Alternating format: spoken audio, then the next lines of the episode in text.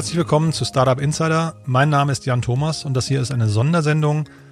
Eine Sondersendung deswegen, weil wir zum allerersten Mal eine komplette Sendung mit einem einzigen Gast verbracht haben. Bei uns ist Markus Schorn. Er ist zum einen beim Think Tank der Deutschen Telekom, aber vor allem gerade in den Büchercharts vertreten, weil er zusammen mit Frank Thelen das Buch 10x DNA, das Mindset der Zukunft herausgebracht hat. Ja, und es war ein hochspannendes Gespräch. Wir haben wirklich unglaublich viele Themen aus dem Buch angeschnitten. Äh, also einfach ein Ritt quer durch den Gemüsegarten oder die technische Welt von morgen. Ja, bevor wir da einsteigen, zum einen vielleicht kurzer Hinweis, man kann das Buch gewinnen in der Sendung. Dazu komme ich gleich. Aber zum anderen möchte ich natürlich wieder unserem Partner danken. Auch diese Folge des Podcasts erscheint mit freundlicher Unterstützung von PwC Next Level. Das ist die Startup-Initiative von PwC. Und wie ich ja bereits in den letzten Folgen erzählt hatte, ist PwC Deutschlands führende Wirtschaftsprüfungs- und Beratungsgesellschaft hier finden Startup-Support von 150 Expertinnen und Experten, die Gründerinnen und Gründern dabei helfen, von der Seed-Stage bis zum Exit den Rücken freizuhalten. Und da geht es natürlich um die ganzen Corona-Hilfsprogramme. Dabei kann es aber auch um Wirtschaftsstabilisierungsfonds geben und so weiter. Und darüber hinaus hat Next Level ein großes Netzwerk an potenziellen Kunden und auch Investoren für Scale-Ups oder Startups. Und von daher, wenn euch das interessiert, wenn das, wenn das spannend klingt für euch, dann besucht doch bitte die Webseite pwc.de slash startups. Dort findet ihr dann alle weiteren Informationen. Wir bedanken uns auf jeden Fall bei PwC für die tolle Unterstützung. Das ist großartig. Ja, das bringt uns zum Gewinnspiel. Wie gerade schon angesprochen, ist bei uns Markus Schorn zu Gast. Er ist der Co-Autor, der mit Frank Thelen zusammen das Buch 10x DNA, das Mindset der Zukunft herausgebracht hat. Und dieses Buch kann man fünfmal gewinnen. Wie immer bei uns kann man es gewinnen, wenn man eine Podcast-Rezension auf iTunes hinterlässt. Den Link dazu findet ihr in den Show Notes und die Podcast-Rezension muss nicht fünf Sterne sein. Wir freuen uns natürlich, aber sie kann auch ehrlich sein, sie kann konstruktiv sein. Feedback und Ehrlichkeit sind immer willkommen. Ja, und das bringt mich dann zu unserem Gast. Es ist toll, dass Markus Schorn noch bei uns ist. Er ist auf dem Weg in Urlaub. Von daher ist es großartig, dass du dir die Zeit genommen hast. Hallo Markus. Hallo Jan, danke für die Einladung. Ja, klasse. Ihr habt gerade zusammen ein Buch rausgebracht, der Frank Thelen und du. Und ähm, das ist vielleicht auch eine, eine, eine gute Überleitung dazu, dass du dich erstmal vorstellst und kurz sagst, wer bist und dann aber auch erzählst, worum es in dem Buch geht. Mhm, ja, gerne. Also mein Name ist Markus Schorn, bin, wie du schon gesagt hast, bei der, bei der Telekom im, im Think Tank. Ähm, aktuell aber auch äh, sehr stark involviert in, die, in dem Buch 10x DNA, was ich zusammen mit Frank Thelen geschrieben habe. Und in dem Buch geht es darum, warum wir in den nächsten zehn Jahren einfach viel mehr, viel größere Technologien technologische Fortschritte passieren werden wie in den letzten 100 Jahren zuvor. Es geht um die technologische, die exponentielle Revolution, die uns bevorsteht und was wir halt auch in dem Buch beschreiben, ist halt, wie du dich auf dieses, diese technologischen Änderungen vorbereiten kannst, mit welchem Mindset du daran gehen musst. Exponentielles Wachstum ist ja jetzt gerade auch durch Corona in, äh, quasi ein sehr geläufiger Begriff geworden. Wir kommen auch nachher nochmal kurz zum Thema Corona, also welche Auswirkungen Corona vielleicht auf einzelne Branchen äh, haben wird, aber Vielleicht mal vorweg nochmal die Zusammenarbeit mit Frank Thelen. Wie ist es dazu gekommen? Ich kenne jetzt Frank schon seit über zwölf Jahren. Wir haben damals, als er äh, in so Apps wie MyTaxi oder Kaufda investiert hatte, war ich bei der Telekom für Mobile Internet zuständig. Also ich war Launch Manager für die, für die ersten iPhones, für Android und hatte halt eine App Promotion Maschine aufgebaut und so konnten wir als Telekom quasi in Startups investieren, wie Kaufda oder MyTaxi und hatten auch Reichweite, um die groß zu machen. Und Frank war da immer mit, mit dabei als Co., also als Investor. Und so haben wir uns halt kennengelernt und seitdem einfach immer wieder Projekte zusammen gemacht. Und letztes Jahr haben wir uns halt überlegt, dass es halt vor so großen Änderungen steht, die, die, die äh, Gesellschaft, dass wir vielleicht das einfach mal in ein Buch packen müssen. Mhm, das Spannende ist ja in dem Buch, ihr geht ja durch ganz, ganz viele Branchen und äh, zeigt auch so die Zusammenhänge auf, quasi welches Wachstum an welcher Stelle zu welchen Effekten führen kann. Mhm. Und das finde ich ganz spannend. Ich habe in einem anderen Podcast mit dir, habe ich gehört, da hast du so ein bisschen erklärt, die Effekte von zweiter und dritter Ordnung. Ähm, vielleicht kannst du mal kurz erklären, was das bedeutet. Mhm. Also die Effekte erster Ordnung sind, wenn jetzt eine neue Technologie, eine Disruption entsteht, was ist mittelbar betroffen?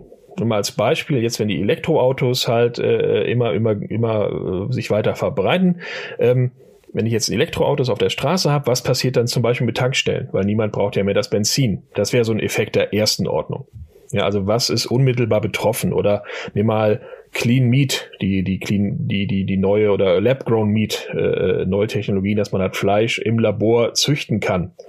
Direkter erster Effekt ist natürlich, was passiert da mit, mit, mit Farmern, mit landwirtschaftlichen Betrieben. Das sind so die ersten äh, Effekte erster Ordnung. Und wenn man dann so weiterdenkt, seht ihr dann auch quasi die Entwicklung der, der nächsten Wellen? Also wenn jetzt mal, wenn man jetzt mal das weiterdenkt und sagt, okay, es gibt keine Pharma mehr, es gibt jetzt Clean Meat. Was ist dann der, die, die Effektwelle danach? Kannst du das auch beschreiben? Oder, oder habt ihr das euch auch angeguckt oder wie mhm. weit guckt ihr da? Ähm, ja, also wir, wir schauen uns bei, bei diesen großen Branchenthemen natürlich immer so die Effekte der zweiten Ordnung auch an. Wenn du jetzt mal schaust, äh, wieder beim Elektroauto Beispiel, äh, braucht kein Benzin mehr, dann hast du halt klar den direkten ersten Effekt, die Tankstelle. Der zweite Effekt, du verbrennst kein Erdöl mehr und deswegen muss auch kein Erdöl mehr gefördert werden. Also was passiert zum Beispiel mit, mit Ländern, die auf der, die darauf äh, bauen, dass sie halt Öl exportieren, Saudi-Arabien, Russland oder ein anderer Effekt ist zum Beispiel äh, der Bundeshaushalt, die Energieertragssteuer, die halt zum Großteil aus, aus Mineralölsteuer besteht, die würde natürlich dann auch wegfallen. Also das sind so Effekte der, der zweiten Ordnung, die dann äh, drohen. Das heißt, da bräuchte man ja eigentlich ein Riesenteam, um dann quasi diese, diese Effekte zu analysieren. Ne? Das ist ja eigentlich ein, eine Lebensaufgabe, wenn man so möchte. Das stimmt, das stimmt. Es gibt eine sehr interessante ähm, Analyse, die wir im Bereich Energy mal gesehen haben, wurde, wurde seinerzeit von Nixon, äh, Präsident Nixon in den USA in Auftrag gegeben, der wissen wollte, die Energie, die die Vereinigten Staaten brauchen, wo kommen die her? Und da hat er wirklich so, so, so ein Universitätsteam, viele hundert Köpfe groß, will ich, will ich auf, aufs äh, Kilojoule runtergerechnet, Energie für Kohle, für Öl, für Heizung. Äh, wo kommt das alles her? Wie viel kann Amerika selber quasi erzeugen und wie viel muss Amerika exportieren? Und das, solche großen Projekte äh, gab es schon in den 70ern. Total spannend. Und jetzt wollte ich mit dir mal so einzelne Branchen durchgehen, weil ihr die auch eben angerissen habt oder, oder beschreibt im, im Buch. Mhm. Und ähm, wollte einfach mal so versuchen zu verstehen, was aus eurer Sicht so die Effekte sind, ähm, die aus diesen Branchenveränderungen resultieren und dann vielleicht auch nochmal die Frage immer damit verbunden, wie wichtig ist das aus eurer Sicht? Also wenn ich jetzt sage aus eurer Sicht, äh, ich nehme an, du hast dich mit Frank halt sehr, sehr intensiv ja. dazu ausgetauscht und ihr habt wahrscheinlich eine relativ ähnliche Meinung in, in vielen Bereichen. Ja, absolut. Und vielleicht auch, ob das eher, ob das eher kurzfristig, mittelfristig oder langfristig wichtig wird, ja. Und dann würde ich mal eben anfangen, zum Beispiel mal mit der Frage, was will denn eigentlich der Mensch auf dem Mars? Elon Musk will auf den Mars, ähm, Jeff Bezos möchte den Weltraum erobern. Warum will man das und ist das wichtig? Mhm. Ja, warum sie das wollen, ist erstmal so dieser, dieser, dieser Antrieb von denen, den inneren, dieser innere Antrieb. Sie sind ja so, so Trailblazer und, und wirklich wollen Grenzen einreißen. Ähm, und gut, ich glaube, für, für Elon, wenn man das immer so liest, ist halt wirklich die, die, der, der Grund, einfach einen zweiten Planeten zur, zur Auswahl zu haben, falls das mit der Erde nicht funktioniert, ist auch weit, weit hin. Aber äh, wenn, wenn Elon Musk darüber spricht, ist es für ihn immer so, wir müssen das Spacefaring, also, also eine, eine weltraumreisende Zivilisation werden. Und äh, das kann natürlich sagen, es ist verrückt, weil das dauert noch ein paar hundert Jahre, bis das soweit ist. Trotzdem hat man jetzt schon durch diese, diese Anstrengungen, die da unternommen werden, natürlich große wissenschaftliche und technologische Fortschritte. Das ist vergleichbar mit, äh, was wir im Buch auch beschreiben, dem ersten Moonshot. Also von den Amerikanern das Apollo-Programm, äh, wo Präsident Kennedy ausgerufen hat, wir wollen halt bis Ende des Jahrzehnts äh, einen Menschen auf den Mond wieder zurückbringen. Und das hat halt die ganze Nation äh, auf ein Projekt fokussiert. Und da kamen halt unglaublich viele äh, äh technologische Innovationen bei raus. Da können wir auch gleich gerne nochmal drüber reden. Und ist das aus deiner Sicht oder aus eurer Sicht ein Thema, wo sich jetzt zum Beispiel Deutschland oder Europa auch sehr intensiv mit beschäftigen müsste? Oder ist das ein Thema, wo man eher sagt, das hat auf die globale Zukunft dann doch irgendwie keine, keine mhm. große Auswirkung? Äh, auf jeden Fall müssen wir uns als Europa mit beschäftigen. Alleine aus dem Grund der, dieser, dieser globalen äh, Kräfteverteilung. Also man hat ja immer so diese, diese großen Blöcke, USA oder jetzt China, die halt die, die, die Weltpolitik dominieren. Europa spielt da noch eine große Rolle äh, alleine der von der Bevölkerungszahl her und, und, und von der wirtschaftlichen Kraft her. Aber da darf man halt auch nicht ins Hintertreffen geraten, weil sonst halt die, die dominierenden Parteien, diese dominierenden Kräfte halt auch die, die Spielregeln definieren. Und das ist auch so ein, so ein roter Faden ein bisschen in dem Buch. Wenn Europa halt weiter diese Rolle behalten möchte, die es halt in der Welt zurzeit übernimmt, auch so was, was zum Beispiel Datenschutz angeht und solche Themen, dann muss es halt auch wirtschaftlich und politisch halt die, diese Stärke behalten. Weil da verstehe ich euch auch so, dass ihr eigentlich den mahnenden Finger hebt und sagt, hier wird gerade die Weltordnung nochmal durchgemischt oder die Kräfte, das Kräfteverhältnis, das Globale, ne, wird nochmal komplett durcheinander gebracht. Genau. Und das passiert halt, äh, oder wir haben es im Buch in diese zwei Phasen aufgeteilt. Die erste Phase der Digitalisierung 1.0 ähm, hat halt diese, diese ganzen Giganten hervorgebracht, die wir halt heute sehen, also Apple, Google, Microsoft, ähm, diese, diese großen, riesigen Konzerne. Und davon gibt's halt in Europa keinen mehr. Es gibt vielleicht noch eine SAP, die so in diesem Software-Welt Spiel mitspielt, aber ansonsten gibt's halt keine europäischen Player. Das ist so die eine Sicht. Und die, die andere Seite ist, dass wir jetzt sehen, dass China unglaublich aufgeholt hat. Also die, die chinesischen Unternehmen ähm, in den letzten Jahren immens gewachsen und kommen jetzt auch auf die Weltbühne. Ja, Huawei ist halt so ein Beispiel, was halt hier überall diskutiert wird in den Medien, aber du hast halt äh, Tencent, also WeChat, äh, das Mutterunternehmen dahinter, oder nimm mal TikTok, da steckt auch ein chinesisches Unternehmen dahinter, ByteDance. Und wir sehen halt, dass jetzt neben, diesen amerikanischen Giganten chinesische Giganten entstehen, die sich dann die Zukunft aufteilen. Und gerade bei den chinesischen Unternehmen ging das ja jetzt rasant schnell, ne? wenn man das so betrachtet. Die letzten fünf Jahre war ja, glaube ich, da wirklich ein Gezeitenwechsel eigentlich. Ne? Absolut. Und wenn man sich mal so anschaut, äh, wenn man mal durch nach, nach Shanghai äh, war ich letztes Jahr, sich da die, die einfach in die Innenstadt stellt, es gibt euch nur noch Elektroautos. Also alleine die, die Tatsache, wenn man da in der Fußgängerzone steht und es ist, es fühlt sich an wie Sonntagmorgen, weil du einfach die Autos nicht mehr hörst, weil es keine Motoren mehr gibt. Ja. Und ähm, oder die, die Smartphone oder diese Mobile First Generation. Äh, Shanghai zum Beispiel haben wir da mit Leuten gesprochen, die haben gesagt, sie haben mit seit drei Jahren kein Bargeld mehr in der Hand gehabt, weil sie wirklich alles über WePay oder Alipay bezahlen können.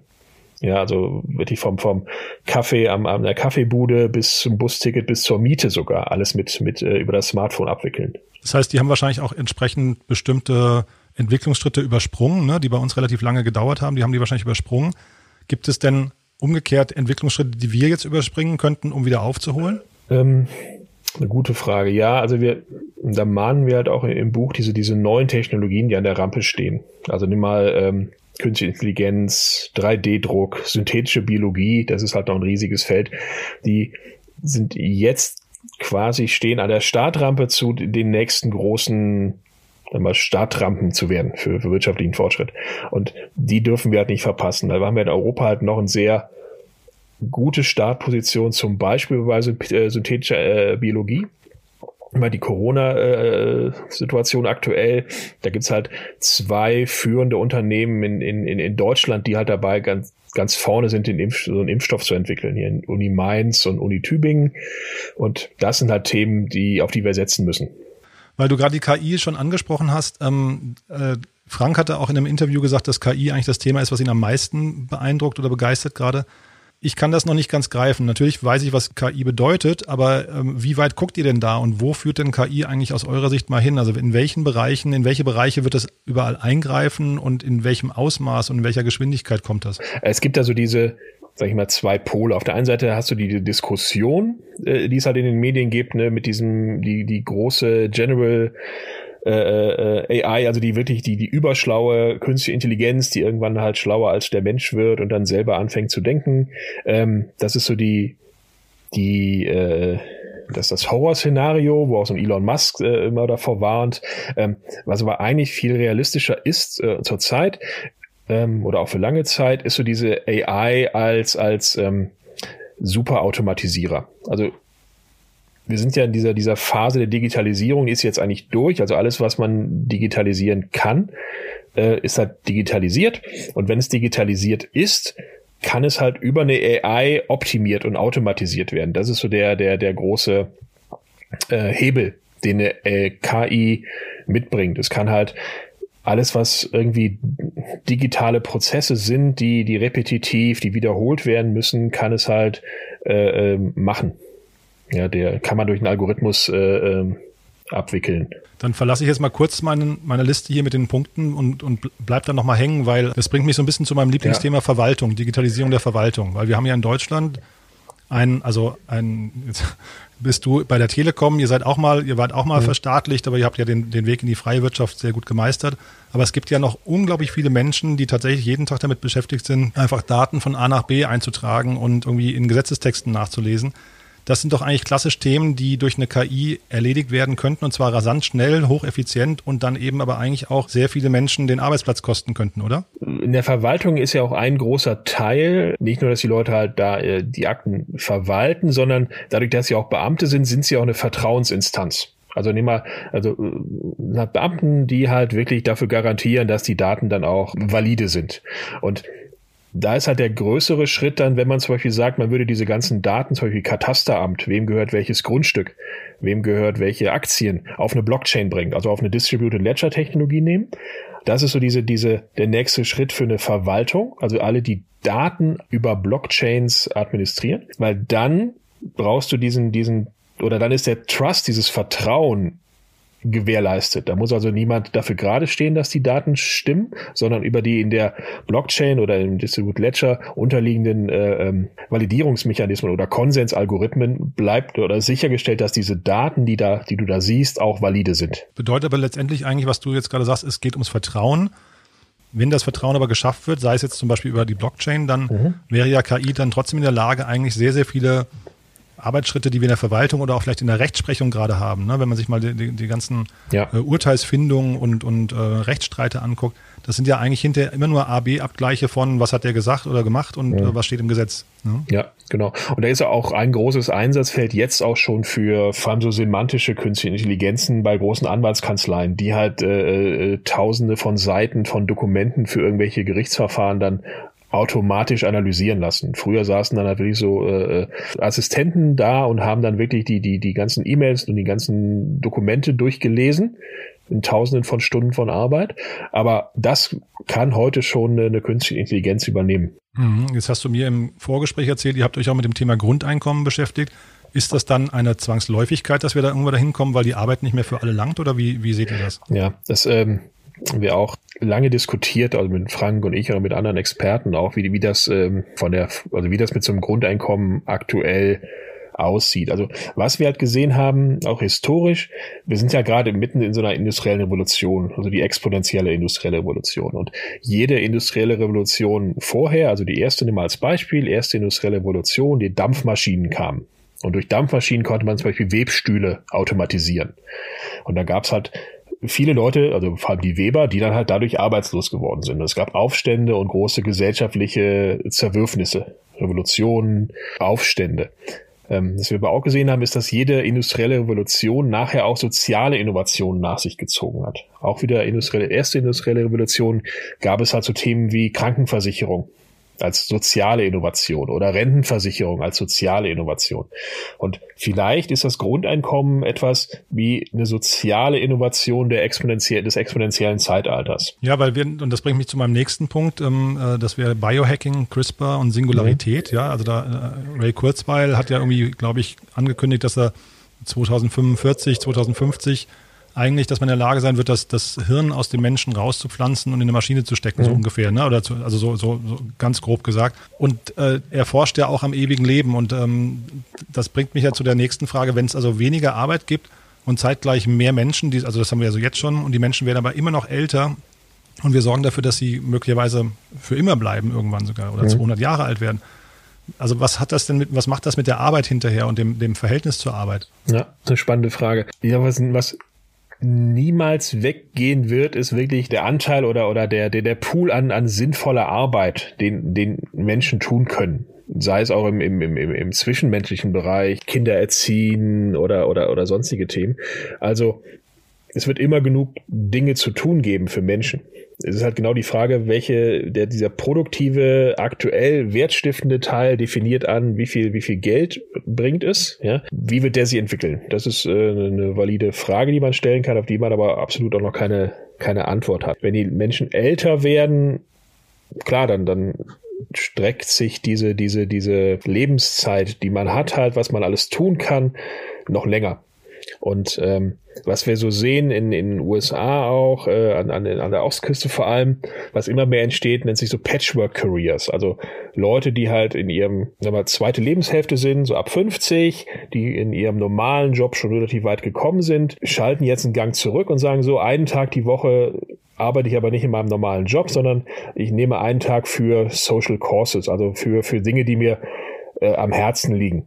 Und das kann sein, dass ich Mentorship übernehme für, für, für Gründer oder dass ich bei einer sozialen Einrichtung was mache oder äh, solche Themen. Also diese, diese Patchwork Careers nennt sich das Thema, sehen wir gerade so in den ersten Anfängen. Ja, man kann es ja wahrscheinlich auch positiv sehen und könnte sagen, wenn man, das ist im Unternehmen das Gleiche, ne? wenn man sein Unternehmen gut automatisiert, hat man eigentlich ein entspannteres Leben. Ne? Und so könnte es ja mit der Welt eigentlich auch werden. Ne? Ja, absolut. Und es gibt ja auch viele, die auch diesen New Work-Gedanken sagen, okay, die, diese kreative Arbeit, sich neue Dinge auszudenken, alles, was so kognitive, kreative Fähigkeiten erfordert, das kann halt eben nicht automatisiert werden sodass der Mensch sich halt auf die Sachen fokussieren kann, die, die ihm eigentlich Spaß machen und eben diese, diese repetitiven, auch stellenweise gefährlichen Aufgaben einfach an eine Maschine übergeben kann. Also es hat diese sehr positive Dreh auf, auf diese kommende äh, Entwicklung. Und dann jetzt nochmal trotzdem zum Thema Singularität und CRISPR und, und Biohacking, also diesem ganzen Themenblock.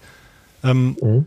Kannst du das mal einordnen? Wie groß ist der Effekt äh, und wie äh, ist das ein kurzfristiges, mittelfristiges, langfristiges Thema? Ja. Und vielleicht kannst du es in den Kontext setzen der deutschen, des deutschen Bedenkenträgertums. Ja, das ist immer die Lieblingsfrage. Nein.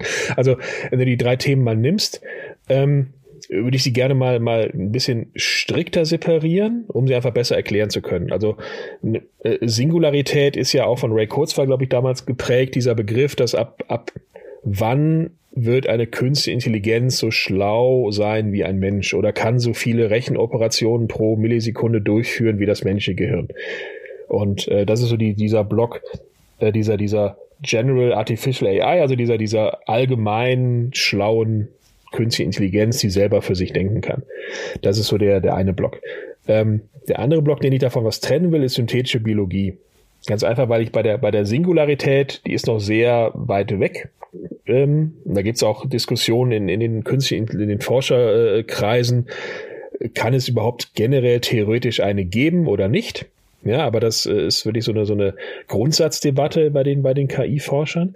Ähm, weswegen ich aber die synthetische Biologie da trennen will, das ist da. Das ist ein irres Feld. Also wenn du jetzt früher gab es halt bei Launch vom iPhone den App Rush, also alle Leute haben jetzt plötzlich Apps programmiert. Das sehen wir gerade in der synthetischen Biologie. Durch CRISPR, ist halt CRISPR-Cas, ist eine Technologie, ähm, die es relativ einfach macht, Gene zu verändern. Man kann also jetzt ähm, durch die Computerfortschritte in den letzten zehn Jahren bei Rechenpower kann man jetzt DNA ganz gut analysieren.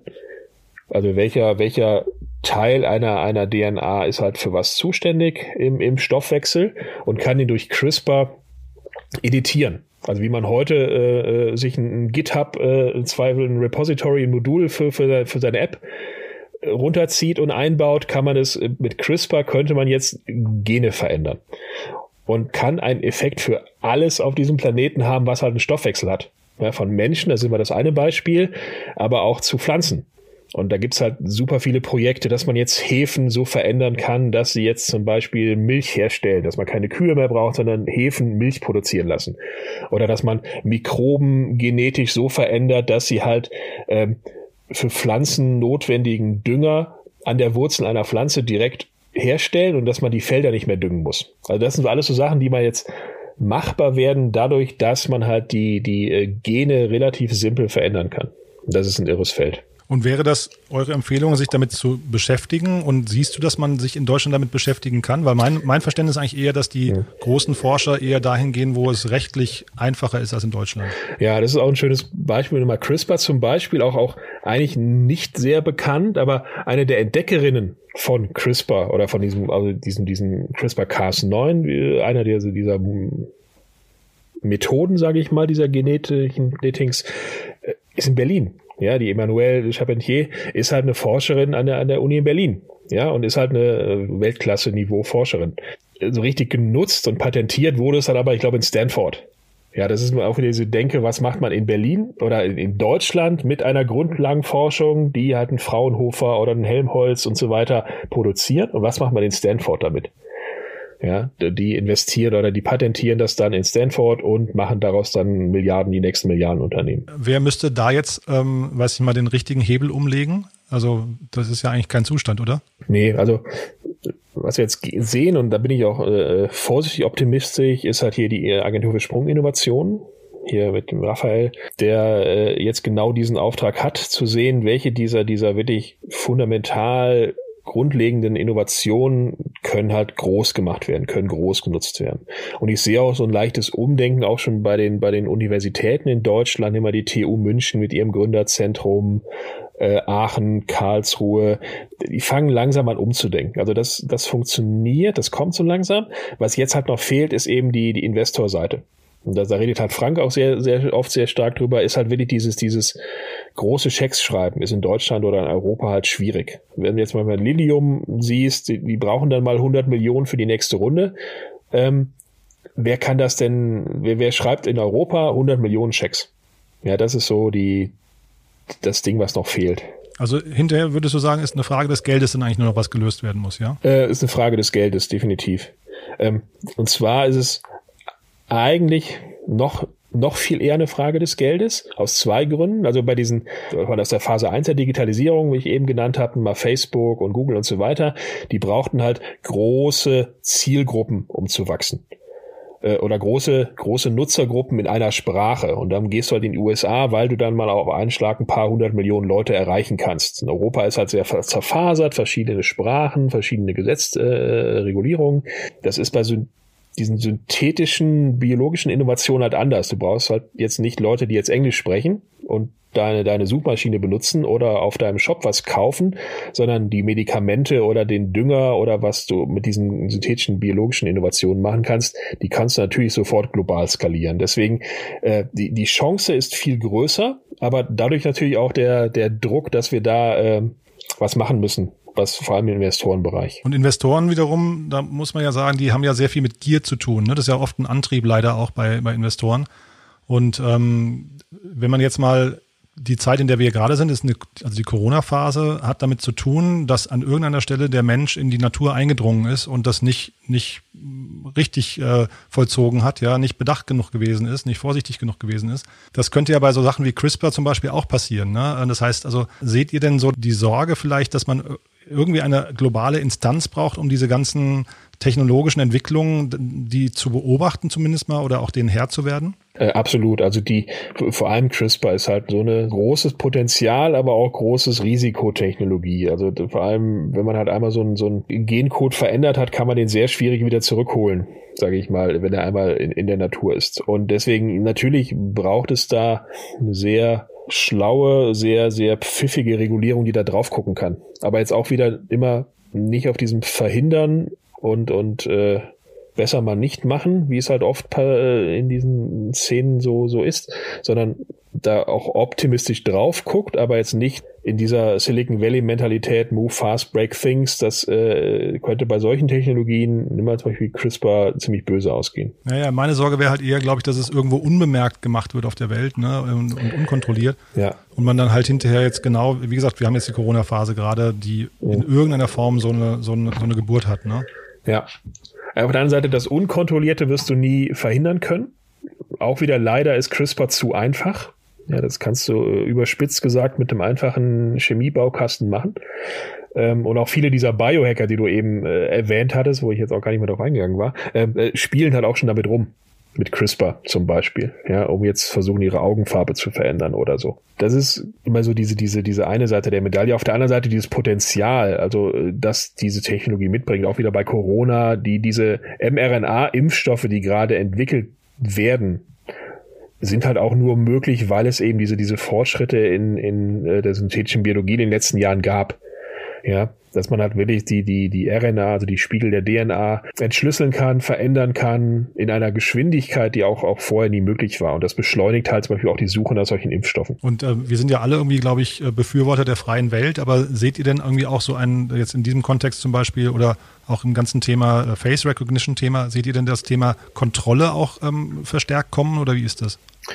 Ja, das ist natürlich, wenn du, wenn du Richtung Osten schaust, nach China, äh, ist halt eben genau das, was immer aufkommt, dass man die, diese Technologien, wie Bilderkennung, die heute dein iPhone entsperrt, natürlich auch für andere Dinge nutzen kannst, nämlich um zu sehen, in welcher U-Bahn-Station du einsteigst und welche U-Bahn-Station du aussteigst. Es ist immer die Sache, wie man die Technologie einsetzt und das ist auch ein Grund, warum wir so sehr für, für Europa in dem Buch kämpfen. Also Europa hat halt eine, aus unserer Sicht, für uns Europäer natürlich, den bestmöglichen Kompromiss aus, aus Fortschritt und Wahrung von so Werten immer äh, Datenschutz, Privatsphäre, Demokratie, also alles, was wir so als die, die Werte der, des Enlightenments, der, der ähm, Aufklärung, ja, die halt auch in Europa damals entstanden ist, die so hochhalten, ähm, kannst du dir nur leisten und auch nur forcieren, wenn du halt auch wirtschaftlich relevant bist. Kann ich total nachvollziehen, was du sagst, ja. Dann lass uns nochmal äh, weitere Branchen nochmal kurz durchgehen. Ähm, so, so, zwei, drei habe ich hier noch, ähm, um zu gucken, ob wir da relevant bleiben können oder ob auch die Branchen relevant sind. Wie sieht's denn aus mit dem Thema Quantencomputing? Ja, Quantencomputer sind wir gerade so in dieser Prototypenphase. So, wir haben im Buch auch den, den Teil, äh, so die ersten Computer waren halt große, so große Kühlschränke mit so ein paar, mit so vielen, vielen Drähten und Röhren und die konnten halt ein paar minimale Rechenoperationen. Und heute sind wir wieder in der Phase, wo die ersten Quantencomputer sind halt große Kühlschränke äh, mit vielen Röhren, die halt ein paar Rechenoperationen durchführen können. Das aber um exponentielle Faktoren mehr als ein normaler Supercomputer es kann. Ähm, was wir da sehen, wir haben halt, weil Quantencomputer selber sind noch in einem sehr frühen Stadium. Es ist also wirklich, also Quantencomputer, einen Quantencomputer zu bauen, ist halt wirklich, man braucht halt wirklich theoretische Physik, man braucht Mathematik, man braucht Ingenieure, alles an einem Platz und die müssen zusammen gucken, wie sie so ein Ding zusammenschrauben, überspitzt gesagt. Und davon haben wir in Europa noch einige, also mal in München entsteht gerade so, so ein Forschungszentrum rund um Quantencomputer, also die unsere Universitäten, unsere, unsere Forscher sind da noch, noch dabei.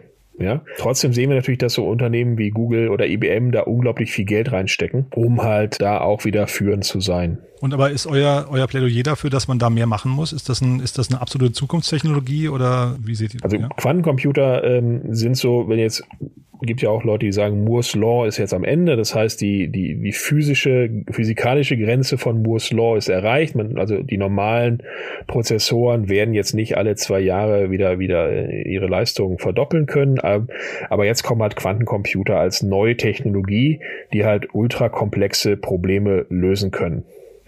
Ja, vor allem in Kombination mit künstlicher Intelligenz und auch in Kombination mit synthetischer Biologie. Das ist ja das, was wir im Buch auch beschreiben, die, diese Technologien, dadurch, dass sie alle in so einer digitalen Ära geboren wurden, sind alle kombinierbar. Also Quantencomputer können nochmal komplett andere künstliche Intelligenz, Algorithmen, äh, Machine Learning Methoden anwenden, als ein normaler Supercomputer kann. Und durch die Rechenpower, die so ein, so ein Quantencomputer ermöglicht, können zum Beispiel Proteine simuliert werden oder Moleküle simuliert werden in einem, in eine, für eine synthetische Biologie, die in einem normalen Superrechner gar nicht mehr von der, von der Kapazität abbildbar wären. Also klares Plädoyer dafür, man muss da mehr machen in dem Feld. Definitiv. Und auch, immer diese, diese Überschneidungen sehen. Also sowohl Quantencomputer und Künstliche Intelligenz oder auch dann Künstliche Intelligenz und synthetische Biologie. Da muss man vor allem auf diese, diese Schnittstellen dieser Technologien, da muss man auf jeden Fall eine Menge machen. Gehen wir mal zum Thema Blockchain. Ähm, ich war vor ein paar Jahren mal in Estland, war total beeindruckt, wie zumindest die Denke dort ist. Da ist ja auch noch nicht mhm. alles ähm, äh, umgesetzt, aber die Denke und auch wie, wie unkompliziert man zum Beispiel einen Großteil der Behördengänge äh, abbilden kann und so weiter. Ähm, oder eben, es sind dann keine Behördengänge mehr, es sind eigentlich nur Eintragungen, die man vornimmt. Und du hast gesagt, ihr habt euch das Thema auch schon lange angeguckt. Wie ist denn deine Meinung dazu? Ist der Hype vorbei in Deutschland äh, oder gibt es bestimmte Bereiche, wo du sagst, da haben wir schon begriffen, da, da gehen wir in die Umsetzung und da wird es auch bleiben. Ja, es ist immer, was ist, was ist sichtbar und was ist so unter, unterm Radar. Also sichtbar ist ja bei Blockchain immer so die Bitcoin-Diskussion und, und wann ist Bitcoin wieder über oder unter 10.000 und, und was weiß ich was. Aber das ist eigentlich erstmal nur so eine Spielerei, was wirklich, was schon passiert, aber das ist auch wieder im, im, im Wirtschaftssektor, dass Unternehmen anfangen, Lieferketten über Blockchains abzubilden. Dass man wirklich sagt, man, man nutzt halt diese, diese, dieses Grundprinzip von Blockchain, dass halt die Daten nicht in einer Zentrum zentralen, keine Ahnung, MySQL-Datenbank stecken, sondern dass die Daten verteilt auf mehreren Rechnern liegen und die auch alle miteinander übereinstimmen müssen, wenn eine Änderung vorgenommen werden muss in den Daten oder soll oder darf. Und da passieren halt, bei Versicherungen passieren einige Sachen, im Bankenwesen passieren eigene Sachen, ein paar Sachen, aber eben noch nicht so auf diesem, auf diesem staatlichen Level. Also ich sehe nicht, dass man zum Beispiel jetzt überlegt, könnte man wirklich Grundbucheinträge über, über eine Blockchain sicher abbilden. Ja, und gut, letzte Woche war, glaube ich, oder vorletzte Woche war mal der, äh, letzte Woche das ähm, Neufund zum Beispiel, die haben ja versucht, Unternehmensanteile auf Blockchains abzubilden und sind da immer wieder bei der BaFin, Bundesamt für Finanzaufsicht, immer so gegen, gegen Wände gelaufen. Ja, und ähm, auf der anderen Seite hast du dann eine Wirecard, die dann pleite geht, weil einfach die, die, die äh, äh Leute einfach nur so betrügen. Ja, in, in einem 1,9 Milliarden großen Maß betrügen. Äh, und sowas hättest du zum Beispiel über eine Blockchain, hättest du das verhindern können. Und vielleicht kommt jetzt da so ein, so ein, so ein, äh, so ein Umdenken langsam. Das heißt, in welchen, in welchen Feldern siehst du die Blockchain als relevant dann jetzt, wenn man sich mal äh, darauf konzentrieren würde? Ist das die Verwaltung und, und Bankenwesen und Lieferketten oder? Ja, also alles, wo mehrere Parteien sicher vertrauensvoll Daten zusammenhalten oder austauschen müssen. Ja, das ist halt wirklich, wem gehört welche Aktie, wem, wer hat wie viel Geld auf dem Konto, ähm, genau solche Dinge oder sich auch zu, zu identifizieren gegenüber einer Behörde. Das ist ja auch so ein Problem immer, wenn du halt rechtssicher im Internet solche Behördengeschäfte machen willst, wie, wie legitimierst, legitimisierst du sich gegenüber der, der Behörde, dass du jetzt wirklich du bist? Wenn du jetzt, äh, keine Ahnung, neuen Auf Ausweis beantragen willst. Und das hat man halt damals in Estland und da wieder zurückgekommen halt gemacht. Man hat einmal diesen großen Hub gemacht, die, Digita die Verwaltung zu digitalisieren und auch mit Schnittstellen auszustatten. Und diese Schnittstellen kannst du dann wieder nutzen, um eine komplett neue Art der, der Interaktion Bürger und Verwaltung aufzubauen. Ich habe auch ein schönes Beispiel auch in, in ähm, war es in Tallinn, glaube ich sogar. Da hat nur mal ein ganz einfaches Beispiel. Da hat die, die äh, Verkehrsbehörde Schnittstellen aufgemacht für die Busse. Man konnte quasi sagen, über eine API abfragen, wo ist welcher Bus und wann kommt er an. Und dann standen dann ganz viele spannende neue äh, Geschäftsmodelle drumherum. Also nimm mal ähm, einen Anbieter für Mobilität, der halt Bus plus Carsharing plus Fahrradleih-Service alles kombiniert und dich so am schnellsten von A nach B bringt ist jetzt in den Bus, da ist das Auto und da ist das Fahrrad und so bist du halt viel schneller da. Und das ist alles möglich, wenn du halt offene Schnittstellen in der Verwaltung zum Beispiel hast. Also ich konsumiere schon relativ viele Medien und Nachrichten, aber ich bin nicht sicher, wann ich das letzte Mal jemanden aus der Regierung habe über Blockchain reden hören. Ja, das stimmt. Das ist gerade alles ein bisschen ins Hintertreffen geraten. Vielleicht kommt jetzt nach dem Wirecard-Skandal das Thema wieder ein bisschen rauf. Es gab ein Buch, was jetzt vor zwei Wochen rausgekommen ist, Neustart. Das ist so von, von einigen CDU äh, Politikern, dass sich auch diese Frage stellt. Also aus so einer Politikersicht raus, wie müsste man Verwaltung, Staat neu denken? Das ist, könnte eine interessante Quelle sein zum, zum Nachdenken. Wie das ist aus, aus der CDU-Ecke kommt das jetzt und, und vielleicht haben andere Parteien auch sowas da. Ich habe aber noch nichts gesehen. Du mit Blick auf die Uhr, dass wir jetzt nicht, ähm, weil es ist ja hochgradig spannend, was du alles erzählst, aber ähm, ich wollte zumindest mal das Thema 3D-Printing nochmal kurz dich fragen, weil das ist ja auch ein Riesenfeld. Das geht ja von ganzen Gebäuden mittlerweile bis hin zum kleinsten Bereich von den Organen, ja, also ja. oder auch Lebensmittel, die jetzt gedruckt werden. Ja. Wie seht ihr, wie seht ihr den Bereich? Ja, also das war eine der, der Sachen, die wir, als wir das Buch begonnen haben zu schreiben, Frank Thelen und ich, die uns bei der Recherche am meisten überrascht haben, wo wir beide dann so gesessen haben, boah, wow. Äh, weil, sie, was man halt so nicht sieht bei 3D-Druck, ist halt, dass es ein fundamental anderer Ansatz sein wird, Dinge zu konstruieren. Das heißt, bisher, wenn, wenn Menschen Dinge gebaut haben, äh, konstruiert haben, war das immer eine Art von, wir haben irgendwie ein Bauteil A, das sieht so und so aus, oder wir geben ihm eine Form durch Gießen oder Hämmern oder Sägen oder äh, Fräsen und kombinieren das mit einem anderen Bauteil, mit, mit Schrauben, Kleben und so weiter. Ja, man hat immer Dinge zusammengesteckt, um es mal einfach zu formulieren. Ähm, mit 3D-Druck können wir das erste Mal man stellt sich einfach so, so einen dreidimensionalen Raum vor und kann an jedem Punkt definieren, dass da soll ein Stück Materie sein, ein Material sein. Und das kann Metall sein, das kann Polymer sein oder wie du auch schon sagst, es kann sogar mittlerweile können das auch Zellen sein. Also gibt ein gibt Projekte, die halt äh, Körper, Organe dreidimensional drucken wollen. Ja, ähm, um, um so halt zum Beispiel äh, äh, Organknappheiten entgegenzuwirken, dass man halt wirklich Zellen züchtet und sie dann zu einer Leber zusammendrucken kann. Das ist auch noch ein bisschen Science Fiction, aber das, das ist in den, in den Kinderschuhen. Auf der anderen Seite bei 3D-Druck hast du jetzt so Sachen wie äh, oder auch wieder die Kombination von Dingen. Dadurch, dass man eben nicht mehr darauf angewiesen ist, Sachen zusammenzustöpseln oder bauen oder kleben, sondern Dinge im Raum entstehen zu lassen, kannst du die ja zusammen mit, mit künstlicher Intelligenz äh, kombinieren und lässt eine künstliche Intelligenz ausrechnen oder, oder äh, nennt sich digitale Evolution, wie könnte zum Beispiel der optimale Wärmetauscher aussehen. Das halt auf, bei wenig Gewicht, bei wenig äh, äh Masseneinsatz trotzdem das meiste an Wärme getauscht werden kann.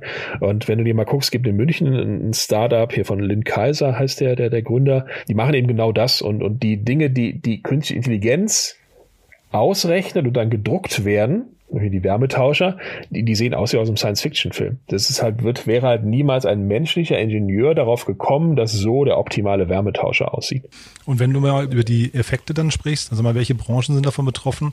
Ich fand das ja vor, vor einigen Jahren hat UPS, glaube ich, den damals größten 3D-Printing-Hersteller ähm, äh, gekauft. Das fand ich ja phänomenal, weil man sehr früh begriffen hatte, wenn ich es richtig einordnen kann, dass die Logistikbranche sich komplett verändern wird. Aber was seht ihr denn da noch für Effekte? Logistik ist, ist jetzt, wo du sagst, fällt mir es auf, dass es schöner zweiter und dritter Ordnungseffekt äh, sein wird. Also, wie du schon sagst, man muss halt nicht mehr große Lagerhallen voller Ersatzteile vorhalten für meine Miele-Waschmaschine oder für, mein, für meine Autos, sondern kann die im Bedarf dann nachdrucken. Ja, das ist schon mal die, dieser erste große Effekt. Auf der anderen Seite, was mir jetzt gerade auffiel, zum Beispiel Elektroautos, die haben halt einfach viel, viel weniger Bauteile als herkömmliche Verbrennungsmotoren, sodass du auch viel weniger Bauteile vorhalten müsstest und auch viel weniger Bauteile 3D drucken müsstest. Ja, ähm, das wäre so ein dritter, dritter Order-Effekt. Ja, was, was es halt verändern wird, Baubranche, du hast eben selber auch schon gesagt, äh, Häuser werden 3D gedruckt mit halt so großen äh, ähm, Printern. Das ist beispielsweise, was sich ändern wird. Gibt Startups, die überlegen gerade, ob man Fleisch drucken kann. Also wenn man schon die Steakzellen züchten kann, die Fleischzellen, dann kann man da aus einem 3D-Drucker vielleicht auch ein Steak drucken. Also Nahrung äh, wird vielleicht betroffen sein. Aber das ist noch so, so ein offenes Feld, was man wirklich noch, noch kaum abschätzen kann. Aber wenn ich mir jetzt mal so ein, ein Tönnies, ich meine, das ist natürlich jetzt, Tönnies ist natürlich jetzt gerade sowieso ein, ein, ein, Reizthema, aber auch ein Wiesenhof oder so, also die ganzen großen Fleischproduzenten. Deutschland ist ja, ich wusste das auch gar nicht, aber ein sehr, sehr mächtiger Fleischproduzent im, im globalen äh, Wettbewerb. Können die sowas oder müssen die das zukaufen oder haben die einfach verloren? Das ist eine gute Frage. Das bei, bei hier Tönnies und so weiter weiß ich es nicht. Ich sehe halt in den USA, dass halt die, die vergleichbaren Unternehmen, also jetzt Tyson Foods oder äh, wie sie alle heißen, schon in diese, sowohl in dieses äh, Fle Fleischersatz, nennen wir es mal so, also hier Beyond Meat, Impossible Burger, also dass man über, über Pflanzen Rohstoffe, über Pflanzennahrungsmittel, die man aber so aussehen lässt, so schmecken lässt, sich so anfühlen lässt wie, wie ein Burger, halt äh, schon ein Teil der, der, der Fleischnachfrage abdecken kann. Aber dann aber auch Lab, also dieses, dieses in, in in Tanks, in, in äh, äh, Reagenzgläsern, äh, um es mal überspitzt zu formulieren, gezüchtete Steaks. Und ich sehe da in Europa noch nicht so viel, äh, lustigerweise ähm, Merck ist da involviert in so einem niederländischen Startup, die halt äh, einen der ersten künstlichen Burger gezüchtet haben. Darüber hinaus sehe ich aber noch nicht viel in Europa. Da ist äh, USA leider auch wieder, wieder vorne. Ja, ich meine mich zu erinnern, dass Wiesenhof mal in ein israelisches Clean Meat oder In-vitro-Fleisch-Startup investiert hat, aber ich bin jetzt auch nicht ganz sicher. Okay, kann sein. Wäre wär gut, wenn, sagen wir es mal so. Also in Israel gibt es auch so zwei, drei äh, äh, Startups, die da äh, aktiv sind. Gab immer so ein Wettrennen, wer hat das erste äh, äh Rind geklont äh, und wer hat das erste Hühnchen. Jetzt gäbe es noch Fisch, äh, Startups, die halt Thunfisch züchten wollen. Das ist so die, das große Rennen gerade.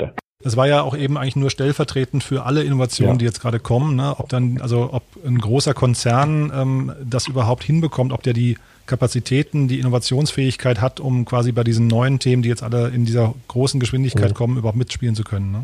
Ja, das ist auch so ein bisschen so die, die Gefahr. Das ist, ähm, was auch Frank auch immer sagt und ich eigentlich auch immer, immer betone, ähm, es geht uns leider in Anführungszeichen noch zu gut in Europa. Also wir, wir haben ja noch, sind wirtschaftlich noch relevant, ähm, finanziell geht es uns gut, wir hätten auch das Geld zu investieren, aber dieses, man ist halt irgendwie bequem geworden. Ne, man, man ist ein bisschen träge geworden. Und das ist halt so, was wir, wo wir jetzt auch hoffen, durch die, durch diese ähm, eigentlich schlimme Corona-Krise, ein bisschen die Leute wach zu rütteln. Ich meine, was es ja gezeigt hat, ist, was für eine unglaubliche Energie doch da ist. Ich meine, wie schnell wurden die, haben die Unternehmen auf Homeoffice gedreht? Wie schnell hat die Politik Gesetze verabschieden können und, und, und durchgeprügelt. Das war ja im Wochentakt äh, ist das ja passiert. Also wenn einmal diese, diese Not oder, oder der Druck da ist, dann können wir in Europa schon unglaublich schnell handeln. Nur das jetzt zu nutzen, diese, dieses, dieses, diese Erkenntnis, jetzt auf andere Sektoren, auf andere Branchen, auf andere Probleme zu lenken. Das ist, glaube ich, die große Herausforderung. Mhm. Naja, ich erinnere mich gerade dran, dass der Philipp Rösler ja, glaube ich, die Angela Merkel mal mit dem Beispiel des Frosches im siedenden Wasser. Ne? Mhm, ja, ja, genau, dass es immer heißer wird und der Frosch merkt es nicht. Genau das ist die Situation, absolut. Mhm, ja, und wenn es aber direkt heiß ist, springt er raus. Ne? Dann hast du halt genau diesen Druck. Ne? Ja, genau. Ich wollte noch einmal das Thema Mobilität ansprechen. Da ist jetzt keine einzelne Technologie, die ich ansprechen wollte, sondern einfach gesamtbildlich mhm mal fragen, wie ist euer Bild der Mobilität der Zukunft? Ähm, ja. Da kommt Hyperloop, da kommen die Flugtaxis, da kommen, ich weiß nicht, der ganze, ganze Thema Urban Mobility, da kommt Carsharing oder ist da, ne? Also mhm. Wie ist da euer Bild der Zukunft? Ja, das wird sich auch radikal verändern. Und ähm, von, von unglaublich vielen verschiedenen Seiten. Also man, klar, man hat den ersten Schritt ist ja, die, die Autos werden halt elektrisch. Der zweite Schritt ist dann so mit diesem Assistenzsystem und ein bisschen Self-Driving. Du hast äh, dann, wie du schon gesagt hast, es gibt so Sachen wie, wie Flugtaxis, die jetzt äh, kommen. Das wird lass es drei, vier Jahre dauern, dann, dann werden wieder die ersten Prototypen in der Luft haben. Wie Lilium zum Beispiel sind ja auch schon, ich glaube, die arbeiten auch dran, dass sie in den nächsten zwei Jahren äh, das erste Mal wirklich, wirklich fliegen dürfen. Das ändert zum Beispiel die Art und Weise, wie du von A nach B kommst. Ja, und in so einem 150 Kilometer Radius. Ja, dann musst du eben nicht mehr mit deinem schönen A8 oder BMW 7er äh, als Business äh, Manager äh, zum Termin fahren, sondern kannst halt mit, mit dem Flugtaxi fliegen. Also das ändert sich halt schon. Dann hast du Hyperloops, die, die ähm, diese, diese Mittelstrecken oder, oder ein bisschen länger, also bis 1000 Kilometer abbilden können. Das ist so auf der Makroebene und darunter hast du dann so, so Mikroeffekte, wie die Leute wollen keine Autos mehr kaufen, diese Sharing Economy, die, die durchkommt. Da, da ist einfach so viele Kräfte, so viele Trends treffen da jetzt aufeinander, dass sich die Automobilbranche in den nächsten zehn Jahren wirklich komplett umdrehen wird. Wir haben jetzt das ganze Thema In-vitro-Fleisch oder Clean Meat haben wir jetzt nur so am Rande thematisiert, aber ich würde gerne mal zur wichtigsten Frage äh, nochmal kommen und zwar dem Thema Naturschutz. Ja, also äh, die, sagen wir, die Rettung des Planeten, ne? weil da jetzt Corona, jetzt hat der Planet mal durchgeatmet, aber das bleibt ja wahrscheinlich das wichtigste Thema von allen. Welche von diesen Technologien zahlen denn da am meisten drauf ein? Ja, also wir haben im Buch haben wir ist auch so ein roter Faden eigentlich auch in diesem Buch, äh, wie halt durch Technologien einfach die, die Chance, dass wir auf dem Planeten bleiben dürfen, einfach besteht. Also immer Energie. Ja, ein großes Problem bei den regenerativen Energien ist ja, dass du sie nicht halt äh, groß speichern kannst. Wenn die Sonne scheint, hast du zu viel Strom. Wenn die Sonne nicht scheint, hast du halt keinen Strom. Und es war bisher immer zu teuer, äh, diesen Strom also auf so einem Kraftwerkslevel äh, Größenordnung zu speichern. Und da passieren jetzt zum Beispiel auch neue neue Innovationen, so geschmolzene Salzbatterien, nenne ich sie mal, wo du halt äh, die, die Wärme speichern kannst und wenn die Sonne dann nicht scheint, kannst du die Wärme wieder in Energie umwandeln. Da gibt's in, in Deutschland auch eins äh, Startup, das da sehr starkes Kraftblock, die äh, bei dieser Technologie relativ weit vorne sind. Ähm, also dieses ganze Energiebereich ist halt wichtig und, wo du auch schon gesagt hast, hier Fleisch, Ernährung, weil das ist auch die, die Produktion der Nahrung ist einfach einer der größten Klima oder CO2-Produzenten, die, die wir so haben. Das ist von, von den Kühen über Dünger, also Nitrat vor allem, sind halt die größten CO2-Schleudern. Und da gibt es auch eine Menge technologische Ansätze, das zu, zu, ähm, zu drehen. Ja, durch, durch, dass man halt Mikroben nimmt, die halt die Pflanzen düngen und keinen Nitrat mehr braucht. Das zum Beispiel, ich glaube, 20 Prozent oder so aller, aller der CO2-Produktion gehen halt auf zum Beispiel Dünger zurück auf der Welt. Und es hat die Chance, die wir auch immer wieder sehen, durch diese Innovation genau diese Probleme zu lösen. Du siehst aber nicht, dass ähm, dann vielleicht im zweiten Schritt eine KI, eine, eine, vielleicht sogar eine, weiß nicht, Blockchain, Quantencomputing gestützte äh, globale KI äh, so eine Art Vernunft der, der, der Menschheit sein müsste. Ich persönlich nicht. Also ich persönlich bin auch in diesem Camp, dass das eine künstliche Intelligenz halt wirklich ein, ein schlauer Strom, sagen wir es mal, ist, der halt alles, was digital, ist, besser machen kann. Wo ich noch nicht bin und in dieser Denke, dass halt eine, eine KI selber Entscheidungen treffen kann. Also gibt immer, das, was du da, du äh, ja in dem, dem Satz drin hast, ist zum Beispiel was, was Elon Musk auch immer sagt. Äh, das, wenn es halt so eine, so eine allgemein schlaue künstliche Intelligenz gibt und wenn wir Glück haben als Menschen, dann hält die sich uns als Haustiere. Ja, dann, dann sorgt die, dass es uns gut geht, füttert uns und das ist und so weiter. Also das ist für ihn so der, der Best Case einer, einer Super-KI. Ja, der, der schlechteste Case ist einfach, dass sie sagt, Menschen brauche ich nicht mehr, weg mit denen. Da bist du in dieser, diesem Terminator-Szenario, was in den, in den Hollywood-Filmen immer so auftaucht. Ich glaube, wir sind noch sehr, sehr weit davon entfernt, dass eine KI für uns, sage ich mal, solche ethischen oder Vernunftentscheidungen treffen kann. Das müssen wir schon selber machen. Und damit wir es selbst machen können, letzte Frage noch zum Thema Bildung. Was seht ihr denn da? Was sind denn da vielleicht vor allem die kurzfristigen Impulse, damit ähm, also Deutschland und Europa als rohstoffarme Länder und jetzt noch nicht digitalisierte Länder wieder aufholen und vielleicht irgendwann wieder auch vorne mitspielen können. Ja, also wirklich konsequent in, in die Bildung äh, investieren, eben was diese, diese Technologien aus den Baukassen der Zukunft angeht. Also dass die wirklich ähm, du musst jetzt nicht wirklich in der Grundschule schon programmieren lernen, aber, aber verstehen, wie funktioniert das alles? Also, was sind die Besonderheiten der Digitalisierung? Alles ist kombinierbar, alles ist global verfügbar, skalierbar. Das sollte jeder verstehen, weil darauf kannst du dann auch neue Geschäftsmodelle entwickeln. Also, das ist so der, der, der Bildungsteil und auch dann wieder diesen, diesen Gründergeist in den Leuten irgendwie hervorbringen, dass die Leute wieder Lust haben, wie, wie äh, sag ich mal, äh, früher die, die Porsches und, und Siemens, die deutschen Tüftler, ne, die halt jetzt ähm, so große Unternehmen gegründet haben im Nachhinein, das waren halt alles so, so Tüfter und Tinkerer, äh, das, da müssen wir wieder hin. Deutschland, Europa, die, diese, diese Chancen durch die neuen Technologien, die sich jetzt bieten, auch nutzen, um, um neue Dinge aufzubauen.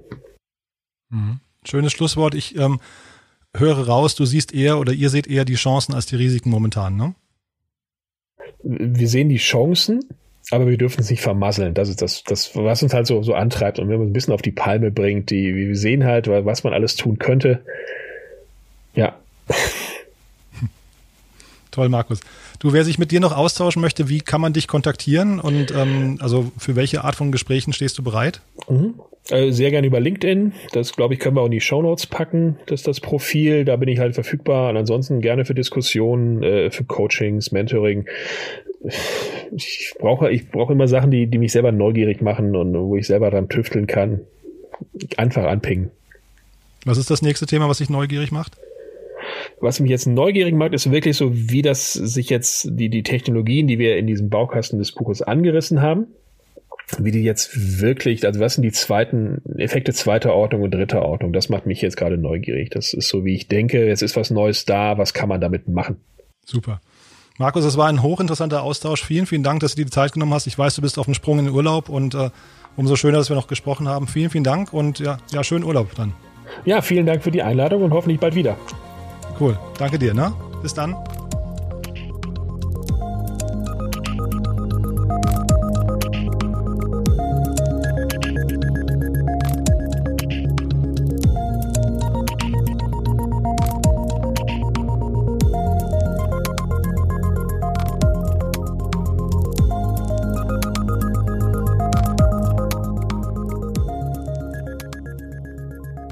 Das war also unsere Sondersendung mit Markus Schorn. Ich hoffe, es hat euch genauso viel Spaß gemacht wie mir. Ich habe unglaublich viel gelernt. Ich fand es total interessant. Wie ihr wisst, ihr könnt das Buch gewinnen. Äh, dazu bitte einfach eine iTunes-Rezension hinterlassen und wir verlosen fünf Exemplare. Bei mehr als fünf äh, Rezensionen entscheidet das los. Ja, und ansonsten lohnt es sich wahrscheinlich auch, das Buch zu kaufen. Wenn ihr das tut, tut es bitte beim Buchhandel um die Ecke, nicht bei den großen Onlinern.